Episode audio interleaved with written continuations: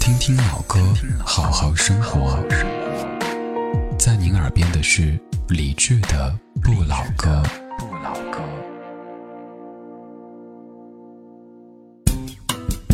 各位好，我是李志，在成都给您拜年了。本期节目当中，我们要说到一个词语，它就是“苍蝇馆子”。看到这个名字，您可别吓一跳，以为是以吃苍蝇为主的店铺。成都人说的“苍蝇馆子”，其实就是广州人和香港人说的大排档，台湾人说的夜市。苍蝇馆子是一个爱称，而非贬义，隐含着成都人幽默的自我嘲讽。苍蝇馆子的东西或许不是最好吃的，却一定有着最神秘的吸引力和最特别的味道，让你欲罢不能。苍蝇馆子的环境或许不是所有人都可以接受的，却一定有着最热情的老板和宾至如归的店面。苍蝇馆子还有着令人开怀的便宜贴心价，师傅精湛的手艺和创新的菜品，更有着可以无所顾忌大快朵颐的家庭气氛。三五个好友在小小的只能摆下几张桌子的小馆子当中，和邻桌的陌生好吃嘴背贴背的挤着，墙上是油烟熏出的印记，但是没有人会嫌弃。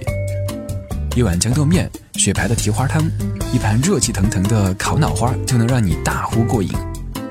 撸起袖子，展开架势，埋头开吃。不管你是骑自行车来的，还是开宝马或者坐飞机来的，美食面前人人平等。难怪有人说，其实苍蝇馆子当中的苍蝇说的不是馆子，而是像苍蝇一样有着敏锐嗅觉和快速行动力的食客们。如果春节到成都旅游，千万不要只去旅游指南当中说的小吃城，到成都却不到苍蝇馆子，那将是此行的一大憾事。